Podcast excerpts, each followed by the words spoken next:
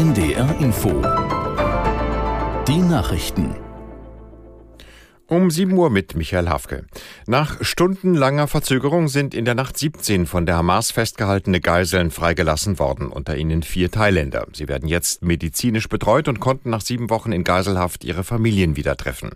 Aus Tel Aviv, Julio Segador. Unter den freigelassenen israelischen Geiseln sind erneut vier deutsche Doppelstaatler. Dies bestätigte Außenministerin Baerbock auf der Plattform X. Im Gegenzug wurden wie vereinbart 39 palästinensische Häftlinge aus zwei israelischen Gefängnissen entlassen. Die Hamas hatte sich zunächst geweigert, die Geiseln freizulassen.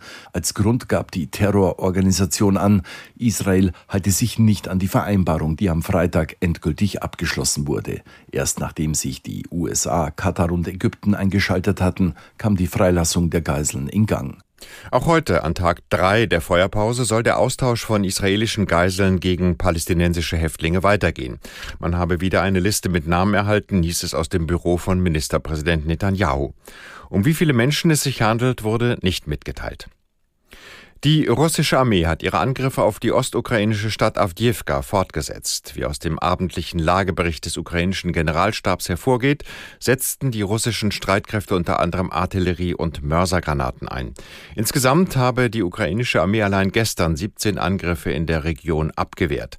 Nach unbestätigten Angaben russischer Kriegsberichterstatter hatte die russische Armee zudem das Industriegebiet von Avdiivka vollständig unter ihre Kontrolle gebracht. Die Stadt in der Region Donetsk gilt als strategisch wichtig und ist seit Wochen fast vollständig von russischen Truppen umstellt.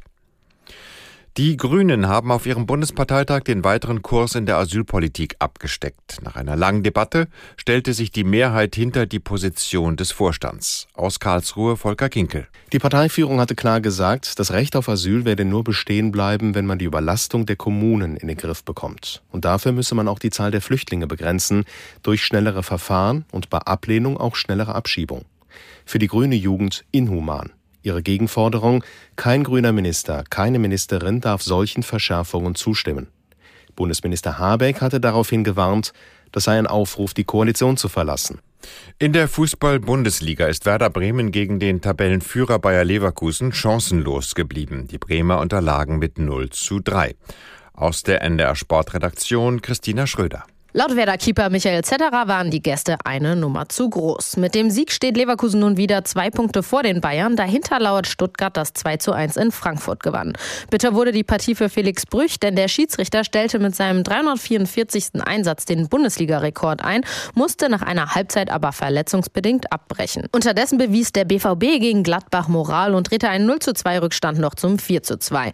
Und nach zuletzt fünf Partien ohne Sieg gewann der VfL Wolfsburg mit 2 zu 1 gegen Leipzig. Leipzig. Mainz spielt heute dann noch gegen Hoffenheim und Heidenheim empfängt Bochum. Das waren die Nachrichten. Das Wetter in Norddeutschland. Heute ist es im Osten zu Beginn heiter, später dann wolkiger. Ansonsten von der Ems und Nordsee her dichtere Wolken und Regen bei einem bis sieben Grad. Morgen gibt es zeitweise Regen oder Schnee. Im Osten etwas Sonne und ein bis fünf Grad. Und die weiteren Aussichten am Dienstag ist es bewölkt. Teils gibt's etwas Sonne, örtlich Schauer und minus ein bis plus drei Grad. Und am Mittwoch ist es oft wolkig. Dazu teils Schnee oder Schneeregen, Temperaturen dann minus ein bis plus fünf Grad. Es ist sieben Uhr. vier. NDR Info Podcast jetzt. Vertikal, horizontal. Glaubens- und Gewissensfragen.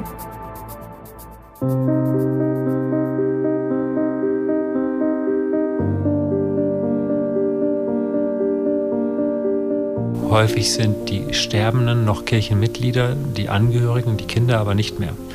Jetzt müssen sich die Kinder entscheiden, wie soll die Trauerfeier ausgerichtet werden, kirchlich oder eben nicht kirchlich. Und da merkt man schon einen großen Zwiespalt. Da gibt es ja keine Anleitung für. Wir lernen das Thema Bestattung ja nicht in der Schule. Äh, wir müssen uns selber einen Reim darauf machen. Viele blenden das dann einfach aus. Also sagen, nach mir die Sinnflut, äh, ich warte, bis es soweit ist. Also wenn ich